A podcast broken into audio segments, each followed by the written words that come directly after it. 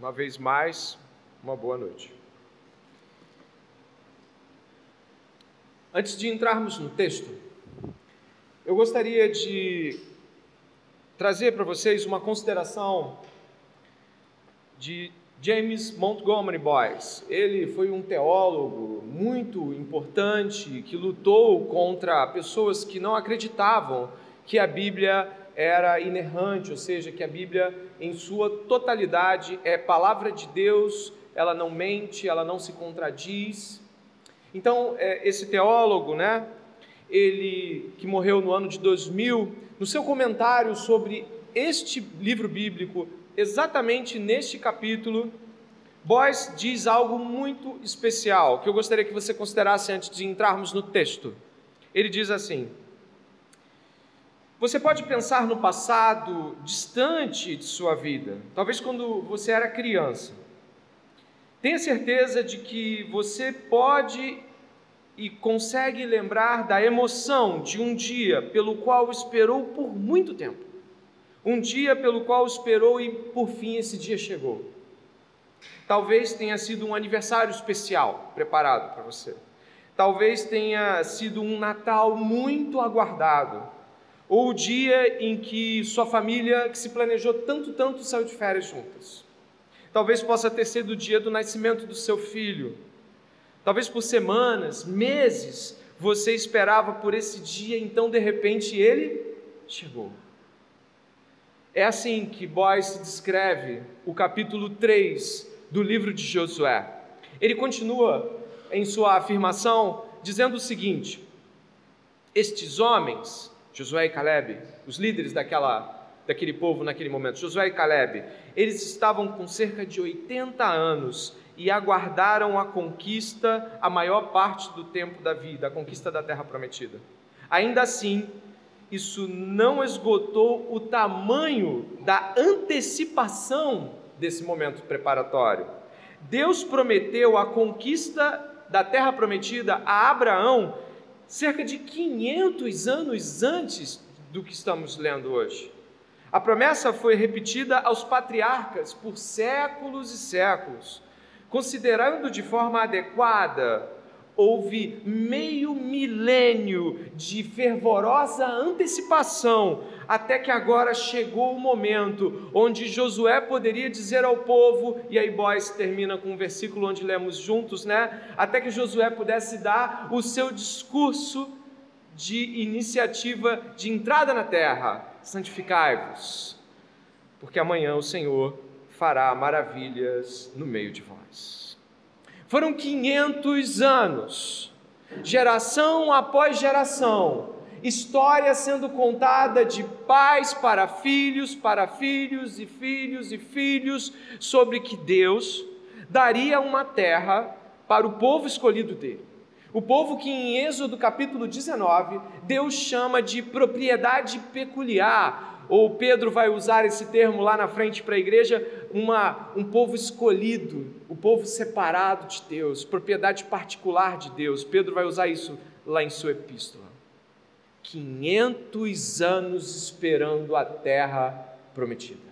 Então esse dia chegou. E é aqui que nós estamos. O capítulo 3 de Josué narra o primeiro passo efetivo para a tomada da terra, da terra prometida. Eu imagino que há uma mistura de sentimentos aqui no povo: ansiedade, excitação, nossa, o que vai acontecer? Aquela terra, ela emana leite e mel, ela é uma terra onde nós vamos poder produzir, vai haver paz e sossego, talvez expectativas como, nossa, nós vamos ter finalmente um canto, nossas casas definitivas, vamos parar de armar todo o tempo essas barracas de lá para cá, então eu imagino quanta ansiedade, é, no sentido positivo da palavra, expectativas positivas, mas também havia medo. Afinal, em iniciativas de olhar anterior, os homens haviam visto os cananeus como gigantes e eles como gafanhotos. Havia medo também diante desse capítulo 3. É possível que nós estejamos aqui com uma mistura de aspectos de, ai que bom, saímos do deserto e, e agora a gente vai ter que encarar os povos ferozes dessa terra. Não é um capítulo com poucas emoções. E quem estava à frente deles? Você sabe quem é, né? Josué, 80 anos de idade. Algumas semanas atrás, ele guardava o luto pela morte de seu pai na fé, Moisés. Moisés havia sido seu guia, o seu pai na fé, o pastor da sua vida aqui na terra por 40 anos. E agora, Josué estava diante desse desafio, com uma idade avançada, sabendo de que além dos inimigos que iria enfrentar, ele estava guiando um povo duríssimo, dificílimo. Nesse capítulo 3, eu gostaria de ressaltar, ainda como prólogo, três coisas que eu gostaria de colocar para que você pudesse assentar o seu coração na percepção do capítulo 3. O sermão não tende a ser muito longo, mas três coisas eu gostaria que você pudesse perceber. A primeira é de que Josué, até aqui, apesar de ter andado 40 anos com Moisés, até aqui, Josué nunca tinha encarado um discurso dirigido ao povo. Ele nunca tinha olhado o povo nos olhos e encarado o povo, e tendo dito algo como: Vamos. Ele falou algumas coisas para alguns líderes oficiais, como você viu. Ele comentou ações com os sacerdotes, mas agora no capítulo 3, Josué teria que olhar para o povo de frente, aquele mesmo que ele viu fazendo tantas coisas com Moisés, e ele teria que encarar o povo e dizer ao povo que marche. Isso é um primeiro ponto que eu gostaria de ressaltar com você. Não é dentro do sermão que a gente vai utilizá-lo, mas existe em Josué é, talvez um medo humano compreensível que o capítulo 1 deixa claro, né? Encorajamento de Deus para Josué. Também gostaria de ressaltar que eles estavam há poucas semanas de encarar uma muralha de cerca de 15 metros de altura e alguns estudiosos dizem 10 metros de largura, a ponto de ter casa nessas muralhas, as muralhas de Jericó. Um povo violento, hostil e que já sabia de suas movimentações, e em Sitim você conseguia ver as planícies que chegavam até Jericó. Os de Jericó viam as movimentações militares em Sitim. Havia um contato visual possível dividido pelo Jordão. Então, Jericó é algo que deixa um ponto de contato com o que nós vamos enfrentar. Não somos um povo militarizado. E três, a esse ponto aqui eu acho muito importante.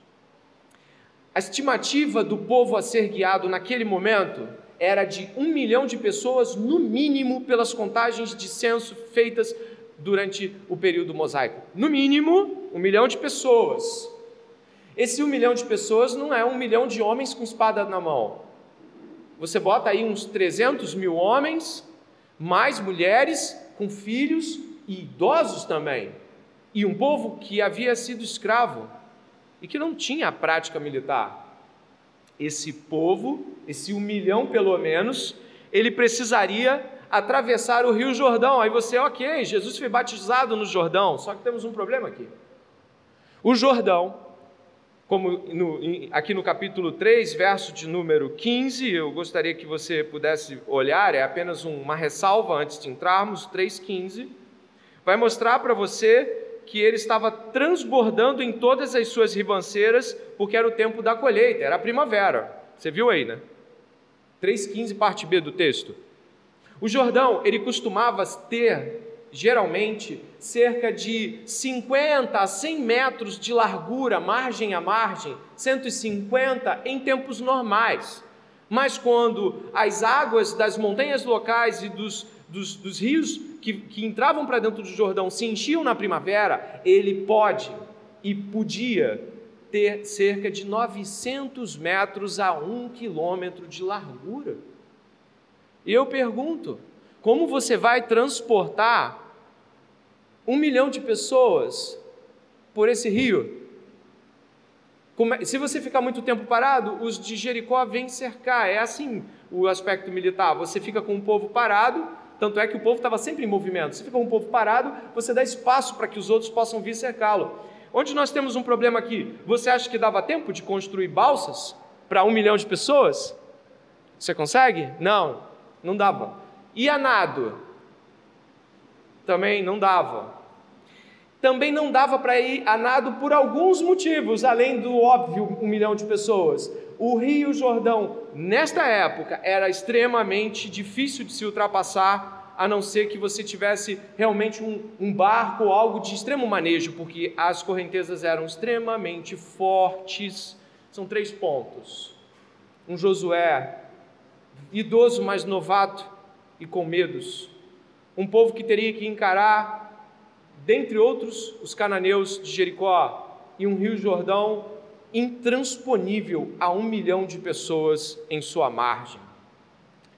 Dentro disso, eu quero pensar que está ali um povo difícil, um povo que está olhando e perguntando: o que Josué deve estar pensando em fazer? Será que ele vai nos colocar para entrar nesse rio? Não tem nenhuma fala, mas eu imagino, como um bom leitor, de que o povo deveria estar pensando: o que os nossos líderes vão fazer conosco? Não aparenta ter uma saída humana para isso. E é aqui que eu quero começar a me estabelecer com você. O cenário não é fácil. E talvez você fique pensando: bom, então vamos entrar numa jornada é, histórica militar. Não. O primeiro ponto que eu quero abordar do sermão não é necessariamente a, a largura do Jordão e nem o modo como eles poderiam atravessar, mas eu gostaria de trazer para você que tanto os pais da igreja, quanto Paulo, quanto o autor de Hebreus e todos aqueles que fizeram uso do livro de, de Josué, sempre buscaram os aspectos de Josué que apontavam para a própria realidade cristã que viria e que é a nossa realidade. Então, o primeiro ponto desse sermão eu gostaria de trabalhar com vocês qual é a importância da passagem do Jordão para nós cristãos no dia de hoje. Repito, qual é a importância da passagem do Jordão para nós cristãos no dia de hoje? O segundo ponto do sermão, eu gostaria de que vocês pudessem comigo caminhar em quais foram os meios pelo qual Deus os preparou para encarar a passagem do Jordão. E o terceiro ponto que fecha o nosso sermão é atravessando o Jordão em face da morte. A começar, e antes de entrar diretamente no texto, eu preciso ressaltar que esse primeiro ponto faz muita diferença para nós. Os eventos descritos aqui são análogos a Moisés e o Mar Vermelho. Já percebeu isso? Análogos. Você sabe o que é isso? Eles trazem uma representação que lembra o que Moisés passou diante do Mar Vermelho. Moisés tinha o milhão dele para trás e ele tinha que ultrapassar o Mar Vermelho, que era intransponível. Atrás deles vinham quem? Você se lembra? Os egípcios. E Moisés, se você for até 1 Coríntios capítulo 10, todo o capítulo 10 de 1 Coríntios, fala que Moisés nos traz a mensagem hoje daquele que guiou o povo pelo batismo do Mar Vermelho. O povo sai do Egito, sai da escravidão, o povo sai do pecado e da idolatria e atravessa o Mar Vermelho e Paulo usa, e aí eu posso usar o apóstolo Paulo, não buscando uma alegoria que não nos seja própria, mas uma, uma alegoria já constando na Bíblia, Paulo nos aponta para um batismo. E aponta de que a água que eles beberam no deserto era Cristo. Olha que coisa magnífica. Quando pensamos na passagem como cristãos, é assim para nós. Aqueles que se converteram foram arrancados da escravidão do pecado, passando pelas águas do batismo, recebendo a lei de Deus no coração e bebendo da água que é Cristo. Essa é uma representação bíblica e alegoricamente aprovada para as Escrituras quando pensamos em como a ideia da travessia do Mar Vermelho traz para nós significado. Mas nós não estamos na travessia do Mar Vermelho, ok? Nós estamos prestes a cruzar o Jordão. E o que é isso então? Os dois eventos, tanto a travessia do Mar Vermelho, preste atenção, estamos trabalhando teologia bíblica, ainda que não seja mais o prólogo, mas os dois eventos representam aspectos da obra de salvação de Deus em Cristo Jesus. O primeiro, com Moisés, representa a saída do pecado, a transição, a passagem para uma vida com Deus, Eles foram salvos, os primogênitos foram salvos pelo sangue colocado nos umbrais, que, tal como para nós, o sangue de Jesus Cristo nos livrou da morte iminente. E é assim para os cristãos, é isso que traz, em termos de significado, a passagem pelo Mar Vermelho. Alguns teólogos, eles gostam de demonstrar isso com, com palavras belíssimas. É, Warren Wiersbe, um teólogo muito bom de se ler, muito fácil de se, de se entender a, os comentários dele, ele diz isso sobre esses dois eventos que nós estamos estudando. A travessia do Mar Vermelho retrata o cristão liberto da escravidão do pecado, enquanto a travessia do Jordão retrata o cristão tomando posse da herança em Jesus Cristo, como nosso conquistador que nos conduz cada dia até a herança que reservou para nós. Hebreus, capítulo de número 4. Ah, Hebreus, o autor de Hebreus diz que Josué é um tipo de Cristo. Você entende o que eu quero dizer? Um tipo, ele não é o Cristo, mas ele aponta para o Cristo. Josué, que tem o mesmo radical de Jesus, Deus salva. Né? Josué e Jesus são nomes idênticos dentro da perspectiva hebraica. Josué, ele está levando o povo para atravessar o Jordão e atravessar o Jordão para tomar o quê? A terra prometida. Jesus Cristo é o nosso Josué. Ele nos guia pelo deserto até a margem da morte. E então atravessamos para a terra prometida. Você encontra essa tipificação em Hebreus capítulo 4 e é de Moisés em 1 Coríntios capítulo 10. Então, para nós cristãos, do que estamos falando quando estamos diante da travessia do Jordão? Nós vamos, com os olhos apropriados, observar o que Deus traz para nós, que estamos nos preparando para a terra prometida. Como diz o autor de Hebreus no capítulo 4, e eu vibro com isso, há um descanso. Ao contrário de Josué, que não conseguiu dar esse descanso, é isso que o autor de Hebreus diz. Há um descanso para o povo de Deus. Eu termino essa primeira parte indo com você até Hebreus capítulo 4. Hebreus capítulo 4. Olha o que diz, capítulo 4 de Hebreus, para terminarmos esses, esse nosso olhar de teologia bíblica. A gente está entendendo a importância de se estudar Josué capítulo 3. Olha o que diz Hebreus capítulo 4.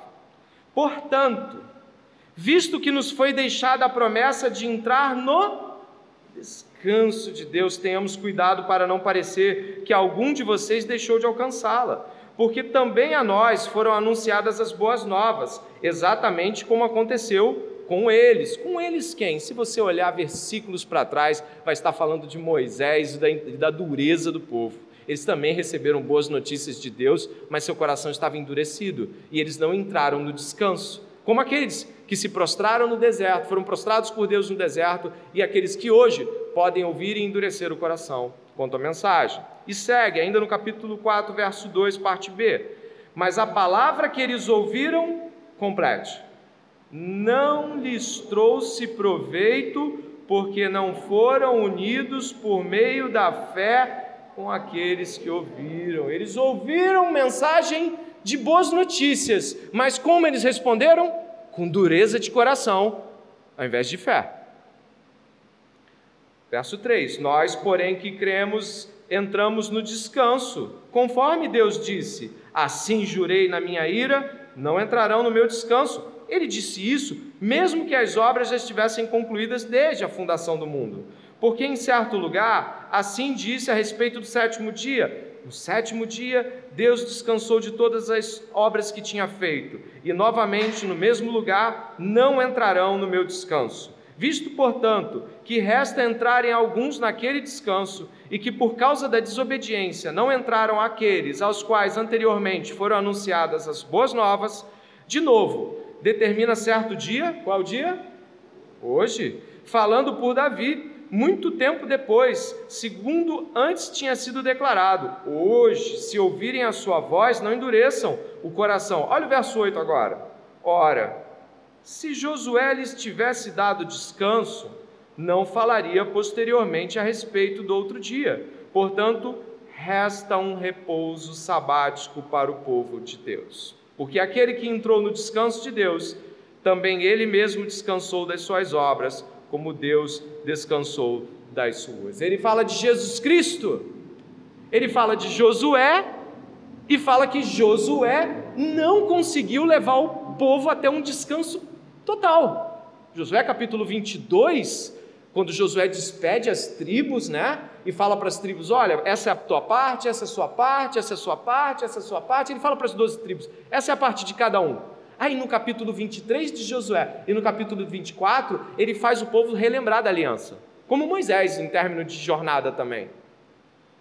E ele fala para o povo plantar, se regozijar e viver um tempo de paz. Mas Josué não conseguiu fazer com que o povo tivesse uma paz perpétua. E aí Josué aqui é substituído por também ele mesmo. Quem é ele? Quem que completou toda a obra e nos leva para o descanso eterno e perpétuo? Jesus Cristo. O Josué definitivo. Então, irmãos, voltando para o livro de Josué, nós podemos então ter certeza de que estudar esta noite Josué capítulo 3 é de proveito por ser palavra de Deus e por apontar para a nossa jornada rumo à terra celestial, a terra do descanso final, o sabá eterno do povo de Deus. E é por isso, e com esses olhos, que nós vamos olhar para o capítulo 3 e observar como Deus preparou o seu povo para passar o Jordão e como Deus espera que nós, essa noite, sejamos preparados para irmos na direção da terra prometida. Capítulo 3 de Josué nos traz a seguinte afirmação: Josué se levantou de madrugada. Ele fazia isso, você vai ver isso em outros textos do livro. E tendo ele e todos os filhos de Israel partido de Sitim, vieram até Jordão e repousaram ali antes, de, antes que passassem. Ao fim de três dias, os oficiais passaram pelo meio do arraial e deram ordens ao povo. É aqui que eu gostaria de observar o primeiro ponto. Josué 3:3. Qual é o primeiro ponto de preparação antes de passarem pelo Jordão? Está aqui em Josué 3:3. Diz assim, a partir dos oficiais dizendo ao povo: Quando vocês virem os sacerdotes levitas que estão levando o quê? A arca da aliança do Senhor, seu Deus, saiam também do lugar em que vocês estão e sigam a arca. Contudo, deixem uma distância de cerca de um quilômetro entre vocês e a arca. Não se aproximem dela. Dessa forma, vocês saberão o caminho pelo qual devem ir, visto que nunca antes passaram por tal caminho. O que representava a arca?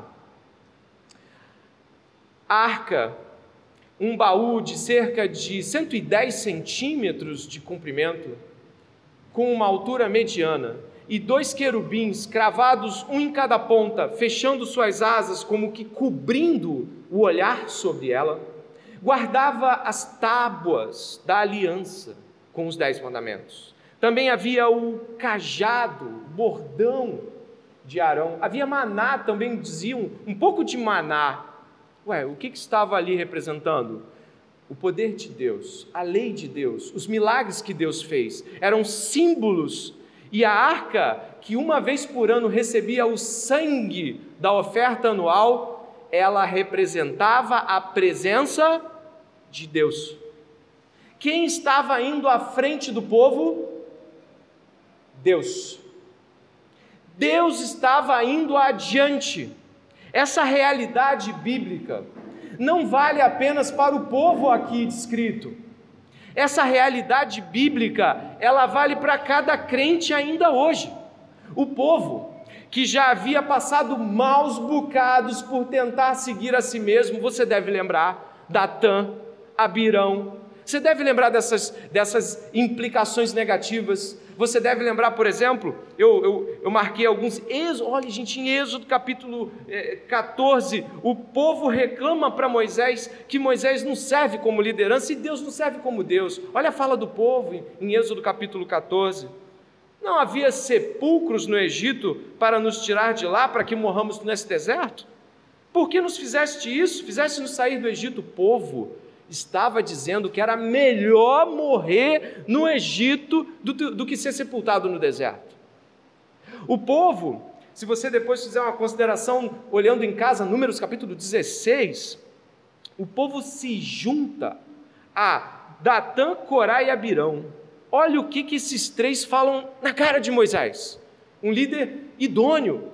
Olha o que eles dizem. Basta. A assembleia, ou seja, todo mundo aqui. Olha o que eles dizem. Assembleia. Eles estão dizendo, todo mundo aqui. Olha o que eles dizem. Todo mundo aqui é santo. Cada um deles é santo. E o Senhor está no meio deles. Deus está com todo mundo aqui.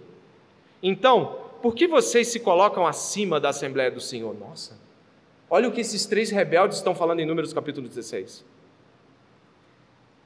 A arca da aliança ir adiante demonstrava claramente de que era Deus que iria à frente do povo.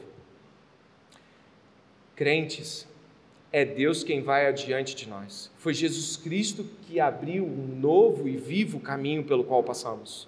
Ele mesmo diz que ele é o caminho, a verdade e a vida. Nós temos rompantes, seguidas vezes, rompantes de rebeldia. Ah, não quero ouvir ninguém, faço do meu jeito. Todo mundo aqui é crente, todo mundo aqui, olha, não vem bancar de mais crente do que eu, não. A gente se eleva. E é incrível, às vezes, perceber que as realidades que Moisés viveu são porque ele era alguém que Deus usava. Josué é alguém que Deus usava. Paulo, nas epístolas aos Coríntios, você já viu que Paulo passa? Parece que quem se levanta contra o líder, contra lideranças, parece que está se levantando contra pessoas. Deus não considera dessa forma. Quando esses oficiais, que nem eram o Josué, eles falaram o seguinte: ó, os oficiais disseram isso, a arca vai na frente. Não foi Josué, não foi o líder máximo, foram líderes menores. A arca vai na frente e vocês vão a uma distância de um quilômetro. Por quê? Porque Deus é santo. Aquela realidade expressa quando o Oré, o, o Sinai troveja, e o povo tem que ficar à distância por causa de Deus falar assim: ó, se chegar perto vai ser consumido. Moisés, eu quero ver a tua glória. Se você ver a minha glória, o que, é que vai acontecer, Moisés? Você vai virar pó. Deus aqui deixa muito claro de que Ele é o nosso companheiro de viagem, mas não é o nosso coleguinha. Deus está na nossa frente, nos guiando. Jesus Cristo sempre usou, no fim de seus chamamentos, as pessoas que ele convocou: siga-me. Quem quiser vir, após mim. Ele vai primeiro, ele abre os caminhos duas lições que podemos aprender antes de fazer mais um traço no significado aqui da distância da arca e de nós e do povo é de que nós somos tolos quando achamos que podemos nos guiar a nós mesmos. Somos tolos. Somos tolos achando de que Deus, e aí eu não falo por mim, mas falo por todos. Tem visitantes, gente que vai daqui voltar para sua igreja Achamos que podemos mandar em nós mesmos, achamos que ouvir lideranças é ouvir homens, mas a realidade bíblica se coloca diante de nós, com homens dizendo: sigam a. Mas se você não quiser seguir a arca? Mas se você não quiser guardar a distância? As realidades bíblicas que se expõem diante disso são de que aqueles que tocaram a arca sem permissão foram fulminados, de que aqueles que se levantaram contra Moisés, o chão se abriu é certo de que não há mais sacerdotes como antes, porque todos somos sacerdotes que estão em contato direto com Jesus Cristo e não, o pastor não faz mediação, nenhum líder faz mediação para você. Todos aqui de fato são uma Assembleia Santa de sacerdotes reais, mas ainda assim, lidar com lideranças instituídas deve estar de acordo com toda a autoridade foi instituída por Deus. Então tome cuidado quando se levantar e dobre a língua ao falar das autoridades que Deus institui. Mesmo quando você está em discordância, procure a autoridade. Não, não exponha sua discordância lateralmente. Você pode incorrer no mesmo erro que outros homens e mulheres incorreram e se levantar contra o Deus. Cuidado com o que você fala, cuidado quando Deus coloca alguém. Existem muitas pessoas aqui, como eu disse, eu não falo apenas porque sou uma liderança, mas falo por todos aqueles que são liderados por N pessoas. E no segundo ponto, eu gostaria de ressaltar a distância em relação à arca, convidando, marcando Josué 3 e indo ao Salmo 50. Salmo de número 50. A primeira vez que eu li esse salmo, muitos anos atrás, eu fiquei extremamente amedrontado. O salmo de número 50. Deus fala com homens que continuam fazendo o mal, continuam agindo de maldade, perversidade, impiedade, com aquela sensação muito clara Deus não vai fazer nada, ele não está nem vendo. O Salmo de número 50, me acompanhe é, mais à frente no Salmo, lá pelo verso de número 16, dê uma olhada. Diz assim o Salmo 50: Mas ao ímpio Deus diz: De que lhe serve repetir os meus preceitos e ter nos lábios a minha aliança, se você odeia o quê? Olha, o ímpio odeia disciplina e o salvo. E o salvo, ele deve amar a disciplina. Ele deve amar a correção, ainda que doa. Se você odeia a disciplina e rejeita as minhas palavras, se você vê um ladrão, você se torna amigo dele, e os adultos você se associa, abre a boca para o mal e a sua língua trama enganos. Olha esse verso 20. Senta-se para falar contra o seu irmão e difama o filho de sua mãe. Você tem feito essas coisas e eu me calei. Você pensava que eu era igual a você, mas agora eu o repreenderei e porei tudo à vista. Considerem, pois, nisto, vocês que se esquecem de Deus, para que eu não os despedace sem haver que os livre. Aquele que me oferece sacrifício de ações de graça, esse me glorificará, e ao que prepara o seu caminho, farei com que veja a salvação de Deus. Deus está expondo que não é um igual a nós. Deus está mostrando a diferença clara entre Ele e nós. Ele não tolera o pecado e vai punir o pecado com severidade. Em todos aqueles que não receberem a Cristo, que levou a punição pelos nossos pecados, aqueles que permanecerem em seus pecados e acharem que as coisas que Deus fala são coisas qualquer e banais e que em nada precisam ser mudadas, certamente estarão diante de um Deus que os despedaçará. Sendo politicamente correto, você não vai ver ninguém falando talvez nesse termo, mas a Bíblia não está preocupado com o politicamente correto, mas com a verdade.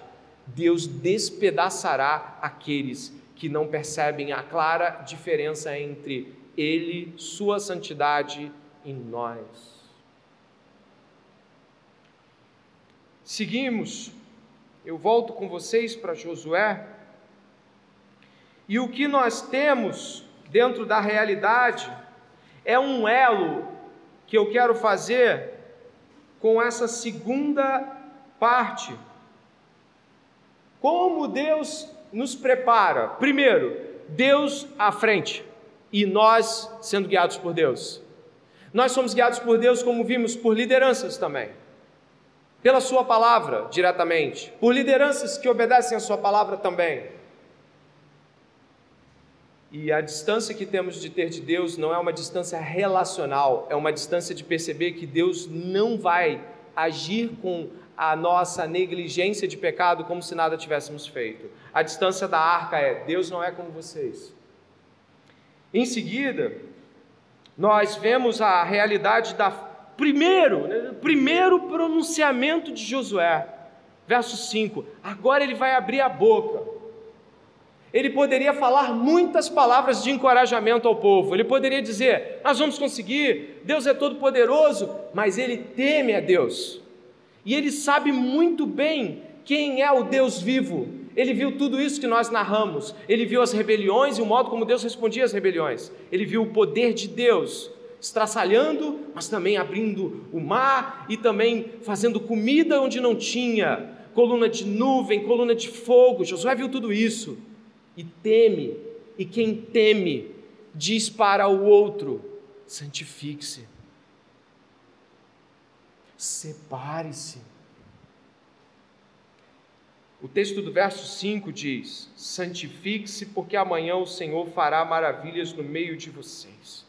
Não é santifique-se para que Deus faça maravilhas. É santifique, separe-se para que você possa ver o que Deus fará. Deus fará. A obra de Deus não vai parar. Mas talvez nós não vamos conseguir ver. Deus disciplina os seus filhos. 1 Coríntios capítulo 11, algumas pessoas inclusive são mortas quando tratam a mesa do Senhor de modo indigno. Ninguém gosta de ler esses textos, mas está escrito lá de que por conta do modo indigno como alguns tomam a mesa do Senhor, alguns já dormem. Deus exerceu seu juízo ali. Deus pode levar pessoas a morrerem por agirem de modo contrário a coisas que Ele manda fazer. O Deus Papai Noel que gostamos que vai dar sempre uma mãozinha naquilo que a gente fez de errado, não é o Deus da Bíblia. O Deus da Bíblia esmagou o próprio filho para mostrar a severidade do pecado, a grandeza do seu amor, seu apreço por sua santidade.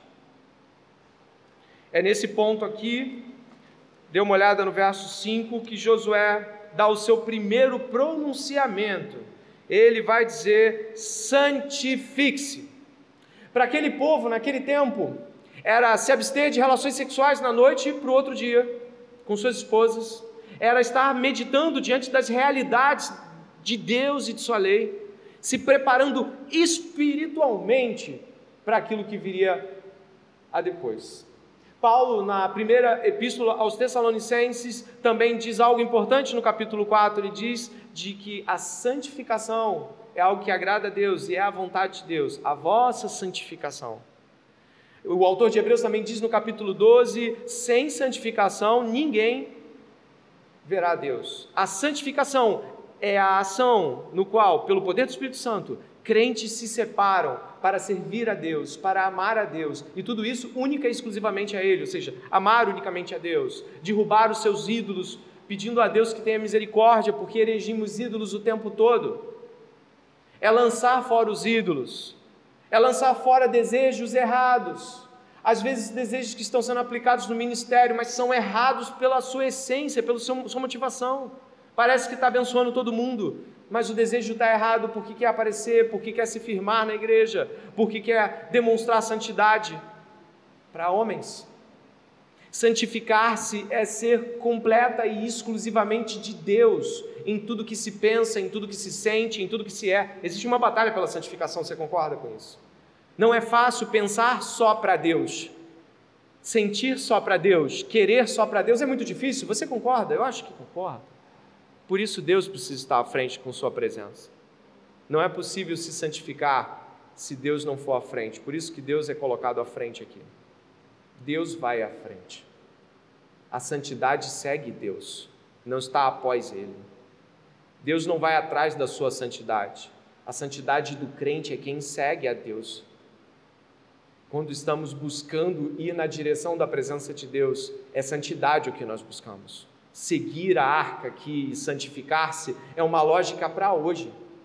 Estamos diante de Deus aqui e estamos buscando segui-lo em Sua palavra. Jesus é o caminho, a verdade e a vida. Mas ainda assim, essa busca deve ser com santificação. Ah, me chama muita atenção e nunca desgrudou da minha mente, nunca saiu da minha mente, um conselho que Susana Wesley deu a seu filho John Wesley, ainda em sua juventude infância.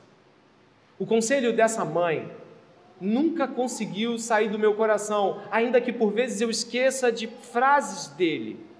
Eu esqueço de frases, aí eu volto a vê-lo e volto a admirá-lo. John Wesley foi um pregador do século XVIII. Ele foi um avivalista, ele pregou o evangelho e sua mãe era uma mulher fervorosa que discipulava e ensinava seus filhos a palavra de Deus. Em certa feita, Susana Wesley falando sobre santificação para o seu filho John Wesley, disse o seguinte sobre o que era pecado. Ela falou assim: siga esta regra. Qualquer coisa que enfraqueça o seu raciocínio, prejudique a ternura de sua consciência, obscureça seu senso de Deus, ou tire seu deleite nas coisas espirituais, em suma, qualquer coisa que aumente a força e a autoridade de seu corpo sobre a sua mente é pecado para você. por mais inocente que seja em si mesma. Tendemos a flexibilizar a santificação, porque costumamos negligenciar a postura interna dos nossos corações. Porque ninguém vê, não é?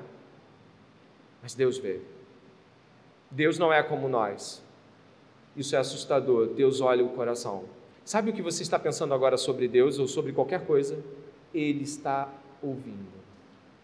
Sabe aquilo que você pensou ontem?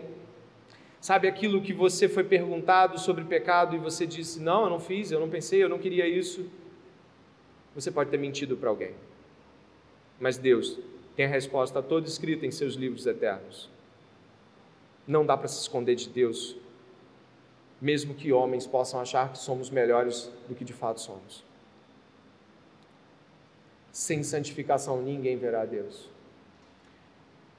Pensando desta forma, se você segue Deus em Cristo Jesus, você tem uma árdua batalha no caminho da cidade celestial, buscando santidade diante da presença de Deus. Ela vai lhe custar tudo aquilo que aponta somente para você, tudo que é egoísta, tudo que te favorece unicamente, tudo que deixa você insensível às realidades de Deus. Hoje, pela manhã, falei com a igreja sobre o fato de que nós nos mantemos insensíveis quanto à presença de Deus por muitas semanas às vezes por meses. Já teve essa experiência terrível da insensibilidade diante da presença de Deus? Eu já tive. Ela é terrível. Mas nós não nos indignamos contra essa insensibilidade, mesmo sabendo que ela pode estar sendo gerada por muitas coisas que nos tiram da presença de Deus e nos afastam dela, da presença de Deus. Mas nós não militamos contra a insensibilidade. Nós não militamos, nós não discordamos. Não, eu não posso. Está havendo um sermão bíblico. Jesus Cristo está sendo pregado. Como posso não estar achando em mim um motivo pelo qual me inclinar em adoração? Como posso passar uma semana inteira e tudo bem não, não ter orado ou ter feito orações de refeição? Aquelas que a gente faz em nome de Jesus, amém? E que muitas vezes nem sabemos. A gente orou antes de comer? Orou. É assim muitas vezes. A gente nem se percebe orando, porque não se prepara para isso. Deus está preparando essas pessoas para irem para a terra prometida. E essa noite Deus está nos preparando para ir para a terra celestial. Deus está nos preparando para uma jornada eterna. Deus está preparando você, crente, e está dizendo que a sua santidade pode não passar de meros ritos, de que seus devocionais talvez não passem de meras encobertas. Você está cobrindo aspectos que ninguém nem eu posso ver, mas que são aspectos para Deus extremamente caros, como um coração aquecido, um espírito sensível à voz de Deus, um desejo por ler a Bíblia. Por favor, não, não, não haja como se dese, não desejar ler a Bíblia seja algo que, com qual você não tem que lutar, você tem que lutar contra não desejar ler a Bíblia, você deve lutar contra não desejar orar, você deve lutar contra essas coisas, porque essas coisas afastam a gente de Deus. Santifique-se. Santifique-se. E por fim, e por fim, nós estamos caminhando aqui no texto e vemos de que Josué falou aos sacerdotes no verso 6 de que eles levassem a arca diante do povo. Vá me acompanhando, não vamos estudar todos os textos. Deus fala para Josué que ele fará milagres a partir de hoje, ele diz, a partir de hoje, Israel vai ver que Josué estava no lugar de Moisés. Deus falou para Josué isso no capítulo 3, verso 7. Então, Josué deveria dar ordens para os sacerdotes botarem o pé na água. Gente, isso é morte. Vocês entendem? A correnteza e a largura e a profundidade, isso é morte. Isso não daria certo. Eles estão com peso na, nas costas e é um peso de algo muito, muito caro para eles a arca. Deus está falando para Josué assim: ó, manda eles pegarem, botarem o pé lá dentro, saírem entrando. Não é ver se dá para passar, manda entrar. Manda botar o pé com a arca nas costas, nas varas, né? eles carregavam em varas, o que deixava a condição ainda mais instável. Quem lembra de usar E a arca, quando caiu, ele tentou apoiar né, o, o, a arca. Sabe qual é o problema que nós temos aqui? É que não dava para passar com essa arca. E vamos ser sinceros, não dava nem para pisar na água. O que Deus está pedindo aqui é impossível. Mas ele fala: Josué, manda eles entrarem com a arca nas costas e o povo vai atrás deles. Deus não tem dúvida de nada, né? O povo vai atrás deles, os sacerdotes vão levar a arca e, e vai seguir. E, vocês, e você vai ser honrado diante de Israel. Israel vai saber que eu, tô, que eu estou guiando vocês, através de você, Josué. E Josué dá um discurso maravilhoso, né? Ao, ao, povo, aos filhos de Israel, no verso 10, Josué está cheio de encorajamentos ali, e ele vai dizer: Ó, nisto vocês saberão que o Deus vivo está no meio de vocês, e que sem falta expulsará diante de vocês os cananeus, os heteus, os heveus, os fariseus, gigazeus, amorreus e jebuseus. Eis que a arca da aliança do Senhor de toda a terra vai passar o Jordão na frente de vocês. E agora escolham doze homens das tribos de Israel, um de cada tribo, com das plantas dos pés dos sacerdotes que levam a arca do Senhor de toda a terra, tocarem as águas do Jordão, o que, que vai acontecer? Elas serão cortadas. Não vai cortar antes, vai cortar quando botar o pé a saber as águas que vêm de cima e se amontoarão, quando o povo saiu de suas tendas para passar o Jordão, os sacerdotes que levavam a arca da aliança iam adiante do povo. E quando os que levavam a arca chegaram ao Jordão, seus pés se molharam na beira das águas, porque o Jordão transbordava sobre todas as suas ribanceiras durante todo o tempo da colheita. As águas que vinham de cima pararam de correr. Levantaram-se no montão, numa grande distância, até a cidade de Adã, que fica ao lado de Sartã, e as águas que desciam ao mar de Arabá, que é o mar salgado, foram completamente cortadas. Então o povo passou diante de Jericó, diante dos inimigos. Porém, os sacerdotes que levavam a arca da aliança do Senhor pararam firmes no meio do Jordão e todo Israel passou a pé enxuto atravessando o Jordão. Essa é a última parte do sermão. Atravessando o Jordão em face da morte. Neste ponto aqui, a travessia do Jordão mostra sacerdotes colocando o pé nas águas diante da morte e ficando entre as águas e o povo. Quem fez isso? Ele mesmo. Jesus Cristo.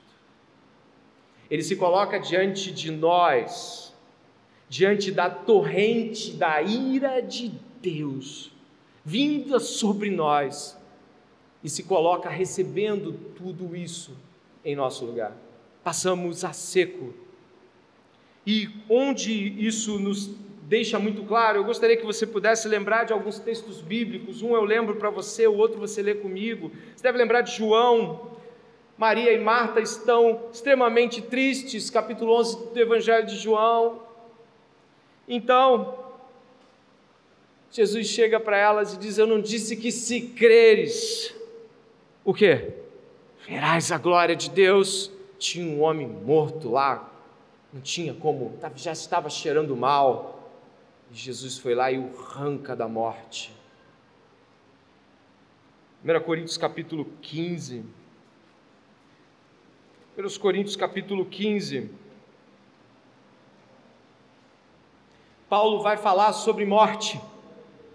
1 Coríntios capítulo 15, se você seguir ali a partir do verso eh, de número 19, dê uma olhada. Paulo diz assim: se a nossa esperança em Cristo, ou seja, se o que esperamos de Cristo, se limita apenas a esta vida, somos as pessoas mais infelizes deste mundo. Mas de fato Cristo ressuscitou dentre os mortos, sendo Ele as primícias dos que dormem. Visto que a morte veio por um homem, também por um homem veio a ressurreição dos mortos. Porque assim como em Adão todos morrem, assim também todos serão vivificados em Cristo. Cada um, porém, na sua ordem: Cristo as primícias, depois os que são de Cristo na sua vinda. Então virá o fim, quando ele entregar o reino ao Deus e Pai, quando houver destruído todo o principado, bem como toda a potestade. Porque é necessário que ele reine até que tenha posto todos os inimigos debaixo de seus pés. Verso 26 para terminarmos. O, único, último inimigo a ser destruído é a morte. Cristo nos fará pisar, como diz os cânticos antigos, e quando enfim chegar o dia em que a morte enfrentarei. Você sabe que esse dia vai chegar, não sabe?